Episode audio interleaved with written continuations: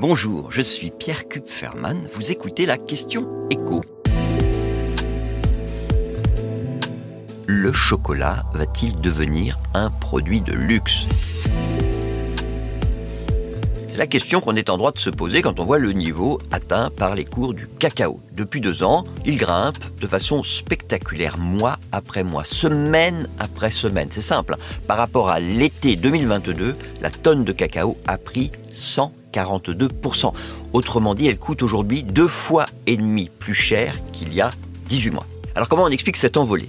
Vous avez d'un côté la demande mondiale qui continue à progresser, notamment dans des pays où on n'avait pas euh, l'habitude de consommer du chocolat. Et puis d'un autre côté, de mauvaises récoltes dans les principaux pays producteurs de cacao que sont la Côte d'Ivoire et le Ghana. Pour des raisons météorologiques, le cacaoyer apprécie la chaleur, mais pas la sécheresse intense qui sévit depuis des mois en Afrique de l'Ouest.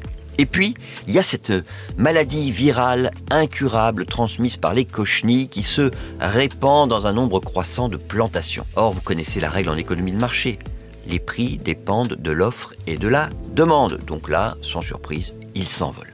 Avec une conséquence pour les consommateurs, c'est que les industriels comme les artisans ont répercuté progressivement l'envolée des cours du cacao sur le prix de vente de leurs produits. Selon les derniers relevés de l'INSEE, ce sont les boissons cacaotées, la poudre que vous mettez dans votre lait chaud le matin ou parfois au goûter, qui a le plus augmenté. 23% de hausse par rapport au prix d'il y a deux ans.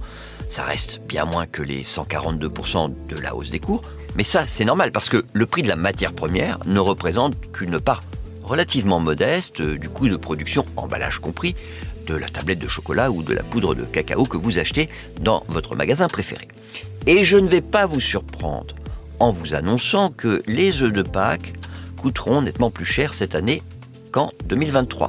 Je ne peux pas vous donner de chiffres précis, c'est encore trop tôt. Mais c'est d'autant plus une certitude que les experts sur de nouvelles hausses du cours du cacao dans les prochaines semaines en fait, les prix devraient continuer à grimper jusqu'en 2025.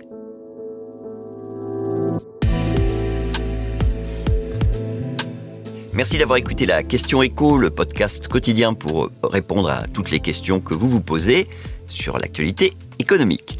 Abonnez-vous sur votre plateforme d'écoute pour ne rien manquer et si cet épisode vous a plu, n'hésitez pas à laisser une note et un commentaire. À bientôt.